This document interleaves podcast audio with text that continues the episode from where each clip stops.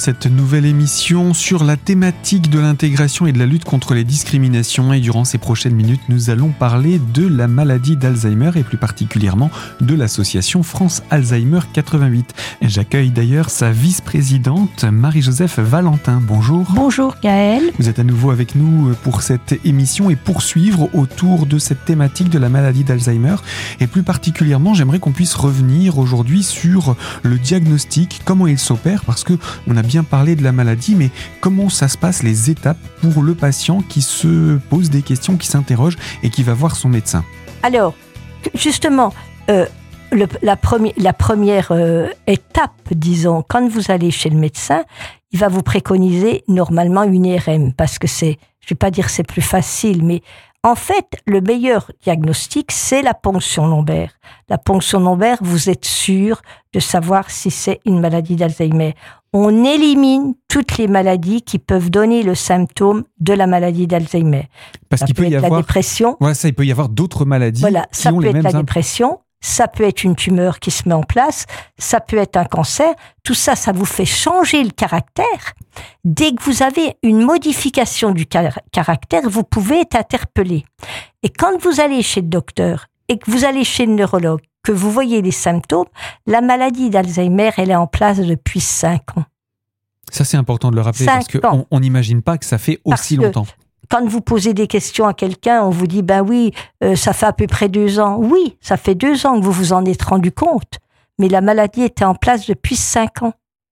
Oui, c'est-à-dire que les, les- les- les symptômes sont apparus de manière visible au bout de, de, de 3-4 ans, Mais, mais, c'était déjà en mais place. déjà en place Et, depuis un et- petit moment. et si vous faites un, un chemin en arrière, comme ça, un parcours en arrière, vous vous rendez compte, vous analysez, vous dites ah ben oui, il y a eu un moment, il a fait, fait ça, Mm, euh, chose qu'il ne faisait pas. Vous voyez, c'est des petits signes, mais ça, on n'y prête pas attention. C'est seulement quand c'est répétitif, par exemple. Vous comprenez? Oui, oui, c'est-à-dire que quand c'est Et une surtout fois... cette fameuse, ce fameux changement de caractère, parce que justement, quand le malade commence à changer de caractère, c'est qu'il se rend compte de ses troubles, il se rend compte de ses manques, et c'est ce qui fait qu'il le contrarie, qui, qui commence à être un peu, je vais dire hargneux, parce que après lui, après Oui, parce qu'il se rend lui-même. hein. compte lui-même qu'il est lui-même. amoindri par la maladie. Voilà, voilà, voilà, voilà. Mm. Alors, on va continuer. Le, le- le- le diagnostic, quand il est posé, c'est donc, il y a cette ponction lombaire, c'est ce qu'on recommande pour Oui. être certain. On balaye comme ça les autres potentielles maladies qui pourraient avoir les mêmes symptômes Et qui pourrait être guéri. Et qui peuvent être guéris, bien sûr. C'est bien pour ça qu'il faut, quand on dit par exemple, euh, il- c'est la maladie d'Alzheimer, je dis non, si c'est une dépression, la dépression, ça sera peut-être long à guérir, mais ça se guérit. Mm, mm. Alors que la maladie d'Alzheimer, ça n'est pas le cas. Voilà. Malgré tous les médicaments, on reviendra sur la, la- la médication euh, un petit peu plus tard. Euh, pour ce qui est, en tout cas, de, cette, euh, de ce diagnostic, la ponction lombaire est faite et donc c'est le médecin qui l'annonce au malade, Le pas forcément à la famille. Le, ou le psychiatre, ou le gériatre. C'est Mhm. pas le généraliste. hein. D'accord. C'est lui qui est habilité. hein. Normalement, le, le- généraliste, c'est lui qui est habilité à vous envoyer chez le neurologue, ou le psychiatre, ou le gériatre, mais lui ne va pas donner un diagnostic. C'est lui qui va se rendre compte, en vous ayant fait faire le petit examen, le MMS, à se dire, oui, en effet, il y a un trouble, et voilà. Mais quelquefois, les médecins ne le font pas. Mais bon, c'est sûr qu'il y a aussi des listes d'attente. À Épinal, on a la chance d'avoir un centre mémoire à la maison Saint-Jean rue Thiers. Donc, il y a des entretiens qui sont faits avec les familles par des psychologues. Donc, tout ça, c'est quand même un outil qui permet quand on, même. on est quand de- même bien équipé. Oui, ah oui, absolument, absolument. Avec toute une équipe de neurologues qui sont, euh, qui viennent de Nancy, qui sont déplacés. Il y en a d'autres qui sont sur Épinal. Vous voyez, ils sont. Il y a quand même un travail d'équipe, hein, de de concertation entre eux, en fonction des cas, bien entendu. euh, voilà. Le, le diagnostic est posé et ensuite, eh bien, la vie reprend, j'ai envie de dire, euh, bon gré mal gré, euh, Voilà. avec ce, ce- ce poids sur les épaules dont Voilà. parfois En- on n'ose pas parler. Voilà. En sachant quand même que justement, quand euh, la personne vous dit bon ben on va vous faire une ponction lombaire, on vous dira il faut connaître son, son patient, son, son aidant, son malade, son accompagnant. S'il est prêt à entendre, oui. et pour qu'on se rende compte quand même qu'on aide les gens, qu'on va pas les laisser dans la nature avec tel et tel symptôme, telle et telle problématique. Mais si la personne n'est pas prête à entendre euh, et qu'on lui lance comme ça, vous avez la maladie d'Alzheimer, il y, il y a tout un système de vie qui, avant qu'elle sache ou qu'il sache qu'il était atteint de cette maladie, il vit comme vous et moi, il peut vivre normalement. Faut pas croire que la maladie d'Alzheimer est invalidante l'organisme est fragilisé par quand même les médicaments qui vont pu être donnés et puis justement le comportement, le, la contrariété de voir qu'on peut plus faire les choses facilement. Donc c'est ce qui va vous fragiliser, qui peut vous emporter, mais c'est pas la maladie qui va vous emporter. Donc vous pouvez aller très longtemps avec cette maladie et il faut vous dire que si vous êtes bienveillant, vous passerez encore des bons moments avec la personne malade. Ça, il faut bien vous dire ça. Hein. Effectivement, la vie ne s'arrête pas au moment où le malade est diagnostiqué, ni même pendant les premières périodes de la maladie, où il y a encore de beaux moments à passer ensemble. Marie-Joseph Valentin, je rappelle, vous êtes la vice-présidente de l'association France Alzheimer 88. On va se retrouver dans quelques instants pour la deuxième partie de ce magazine, alors surtout restez connectés à Radio Cristal.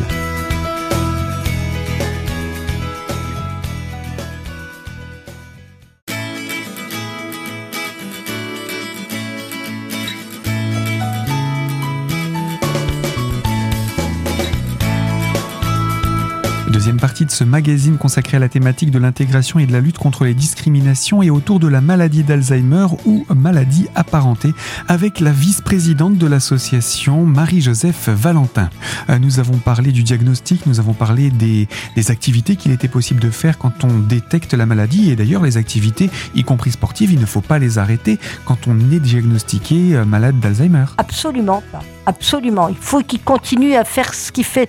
C'est pour ça que nous, dans nos activités, que j'ai pas donc dit tout, complètement, on fait des ateliers cuisine, on fait des ateliers peinture. L'atelier cuisine, on fait venir cinq malades un matin, à 10 heures du matin, accompagnés de bénévoles, préparent leur repas ensemble, en sachant que quelquefois le malade, chez lui, il sait même plus ce que c'est qu'une pomme de terre ou éplucher une carotte. Il fait ça avec un bénévole ils préparent le repas, ils déjeunent là, et l'après-midi, ils font la vaisselle, qui, fait encore une animation. Hein. À la vaisselle, on discute ensemble, même si on parle pas beaucoup, on arrive. Quand on est avec des bénévoles bienveillants, il y a une très bonne communication. Et ça passe une journée avec le malade qui, à la maison, ferait rien, et là, fait quand même quelque chose. Hein Donc tout ça, c'est important à, rappeler. C'est un accompagnement qui n'est pas simple, mais qui qu'il faut mettre en place. C'est propice pour le malade. Hein, et puis, il faut aller progressivement au rythme de la maladie. Ce n'est pas la peine non plus de prendre les devants euh, euh, de manière trop importante. Quand on dit euh, faites travailler votre plasticité cérébrale, c'est une chose, mais c'est pas ça. La vie de tous les jours, c'est une animation, c'est un entrain pour votre cerveau. C'est comme je dis, faut euh, avoir des projets, aller au bout de vos projets. Ça, c'est vraiment une animation. Un malade Alzheimer, il peut jouer aux cartes, il peut jouer, il peut chanter, il peut jouer au Scrabble, il peut dessiner, il peut écrire. Il peut aller faire une marche. On fait des, on fait des ateliers peinture. Là, on va mettre en place à partir de la semaine, le mois prochain, on est en partenariat avec euh, Equicrin. Donc, on va faire de l'équithérapie pour faire euh, voir comment les malades peuvent se familiariser avec les chevaux. Bon, certains, vous avez des personnes qui veulent pas approcher des animaux, mais donc on, on va mettre ça en place. J'aime pas dire des ateliers parce que ça donne toujours l'impression qu'on fait travailler les gens. Non, c'est une animation. Voilà. Et ces animations sont utiles aussi pour diversifier ce qui est proposé. Euh, les associations comme la vôtre ne sont là que pour aider les aidants, accompagner les, familles et les malades. Il ne faut, pas, il faut pas hésiter, les, les personnes concernées, de venir nous trouver. Si nous, on ne peut pas faire quelque chose, on les enverra vers les organismes concernés, le CLIC, euh, euh, le CCAS, tout ça vous, vous donneront les tuyaux pour, si nous, on ne peut pas assumer, euh, pour vous dire, bah, c'est bon, on va faire un atelier de 15 semaines, de ci, de ça. Voilà, il y a quand même toujours quelque chose. Ce qu'il y a, c'est que nous, on fonctionne euh, 48 semaines dans l'année. Hein euh, L'adhésion est de 30 euros pour l'année. Autrement, les après-midi sont gratuites. Hein, euh, on leur, leur donne le café, on leur donne le goûter, c'est gratuit. Tout ça, c'est gratuit. Donc tout ça, c'est important, ça fait partie du, du programme que vous proposez. Et, et on va le rappeler, vous êtes tous des bénévoles. On est tous des bénévoles. Pour l'instant, on a donc une 50, entre 50 et 60 bénévoles sur le département. Est Répartis sur les antennes, hein, il faut le rappeler. Oui, sur les, sur les sept antennes. Mais on est toujours quand même à la recherche de personnes qui voudraient venir nous accompagner, passer du bon temps avec ces personnes-là, même avec les bénévoles. On partage des bons moments. Vous ne serez pas, vous verrez bien, on fait des sorties avec nos malades, même avec euh, avec les bénévoles sont partie prenante. Et, et je vous assure que ça fait du bien autant à un qu'à l'autre.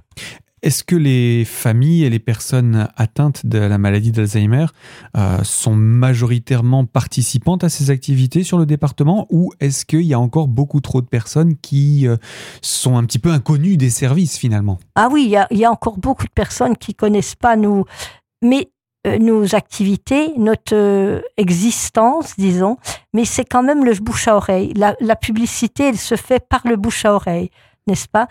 Quand on a un malade qui s'en va à une institution, on ne sait pas par quel hasard, il y en a un autre qui le remplace. Vous voyez?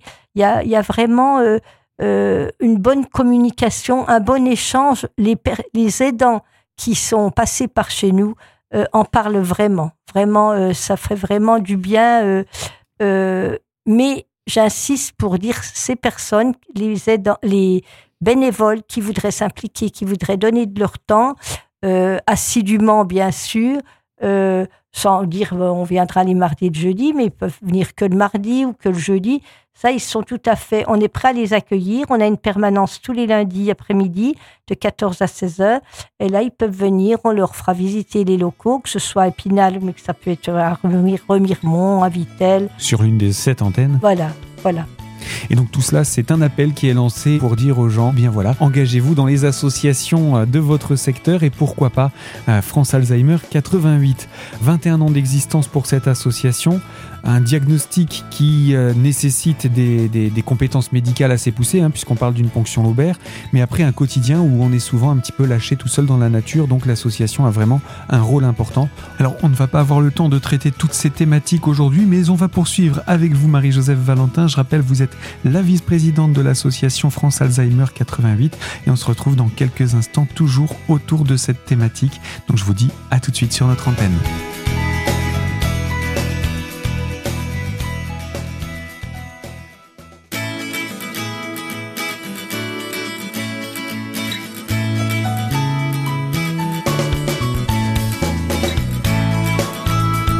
Troisième partie de ce magazine consacré à l'intégration et la lutte contre les discriminations et plus particulièrement autour de la maladie d'Alzheimer et maladies apparentées et avec l'association France Alzheimer 88 dont la vice-présidente est Marie-Joseph Valentin. Et surtout c'est notre invitée aujourd'hui pour parler de euh, cette thématique. Et on a évoqué pas mal de choses sur la maladie d'Alzheimer, on a encore beaucoup de choses à en dire.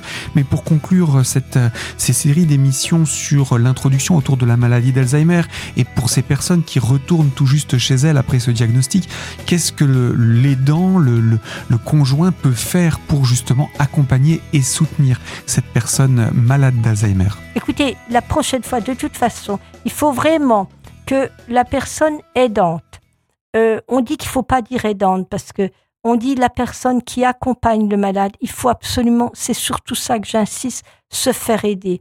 Il faut surtout pas culpabiliser en essayant de demander de l'aide à droite, à gauche. Euh, si vous ne le faites pas, vous pourrez pas accompagner votre malade longtemps. On, on, est tout à fait euh, compréhensif. Les, on, il faut il faut pas s'occuper du candidaton. Il faut surtout pas s'occuper du candidaton. Je répète, c'est pas une maladie honteuse. Tout le monde peut être concerné. Et mais la personne touchée et son accompagnant, il faut absolument vous faire aider. Vous verrez, votre malade n'en sera que mieux et vous aussi. Il y a un risque à ne pas se faire aider? Absolument. Le risque, il est que plutôt que déjà, l'aidant le, peut partir avant son malade. À s'épuiser? Et c'est là, et c'est là qu'il faut vraiment que vous vous mettiez en question, à vous dire si jamais je partais, euh, autant votre malade est bien avec vous, une personne pour une personne à la maison, vous allez en maison en EHPAD, ça sera une personne pour 20 personnes. L'accompagnement mmh. automatiquement ne sera pas là. Hein, votre personne, votre malade à vous, il mange quand il a envie, il va se coucher quand il a envie, il va faire une petite sortie avec vous quand il a envie. Si vous êtes épuisé de ça, euh, ça, ça, ne pourra pas durer longtemps. Donc, il y a des tas d'organismes. Les auxiliaires de vie, ça existe. Euh, les les, le, CLIC vous donnera les infos, le CCAS aussi, ne serait-ce que de faire passer une infirmière pour euh, la toilette, parce que normalement, l'aidant ne devrait pas faire la toilette de son conjoint ou de sa conjointe. Donc, il faut vraiment, pour ça, vous faire aider. Et parti, euh, enlever vos préjugés. Il n'y a pas pour le meilleur et pour le pire. Justement, pour le pire, c'est si vous vous faites pas aider. Parce que vous, vous, risquez de laisser votre malade tout seul à terme. Absolument, absolument. Mm, est-ce qu'il n'y a pas aussi une crainte par rapport au coût que ça peut représenter? Alors justement, euh, c'est ça justement. Souvent, on dit que euh, tout le monde ne va pas en maison de retraite. Il y a le côté affectif, bien sûr, mais il y a aussi le côté financier, parce que vous avez 80% de personnes qui sont encore à domicile, parce qu'il y a quand même un lourd, un lourd à charge pour les familles. Hein. Mm-hmm. Alors, s'ils sont deux, par exemple, vous avez euh, l'installation en EHPAD, je dis pas le placement, hein, parce que c'est vraiment un mot qu'il faut bannir de son vocabulaire. L'installation en EHPAD va vous coûter 2000 euh, et voire davantage. Et puis l'aidant qui reste doit aussi assumer la maison, l'entretien de la maison. Toutes les charges pour se nourrir, etc. Donc euh, c'est mm-hmm. sûr que quand on est à deux dans la maison, c'est voilà. Mais c'est pour ça qu'il faut vraiment que vous, si vous voulez garder votre malade à la maison, il faut absolument de l'aide. Sinon, vous ne pourrez pas le faire. Ni tenir le choc. Eh bien, merci Marie-Joseph Valentin. Je rappelle, vous êtes vice-présidente déléguée de l'association France Alzheimer 88. Avec vous, on a relancé cette série d'émissions pour parler euh, de cette maladie, pour parler de votre association, pour parler de vos actions et pour parler du soutien aux accompagnants, aux aidants de malades. Je vous propose qu'on se retrouve donc très bientôt pour évoquer ces thématiques. D'accord. Au revoir. Au revoir euh, Gaël. Bonne journée. Merci beaucoup de m'avoir accueilli. Fin de ce magazine. Et eh bien, je vous dis à très bientôt pour poursuivre autour de ces thématiques et pouvoir encore parler de la maladie d'Alzheimer et surtout donner de l'espoir à tous ces couples et à toutes ces familles. Et à vous qui nous écoutez, je vous rappelle, ce magazine est disponible en podcast dès aujourd'hui sur notre site internet radiocristal.org dans l'onglet podcast et sous la rubrique Et quant à moi, je vous dis également à très bientôt pour évoquer une toute nouvelle thématique avec un nouvel invité. Et je vous remercie de votre fidélité à l'écoute des programmes de Radio Cristal.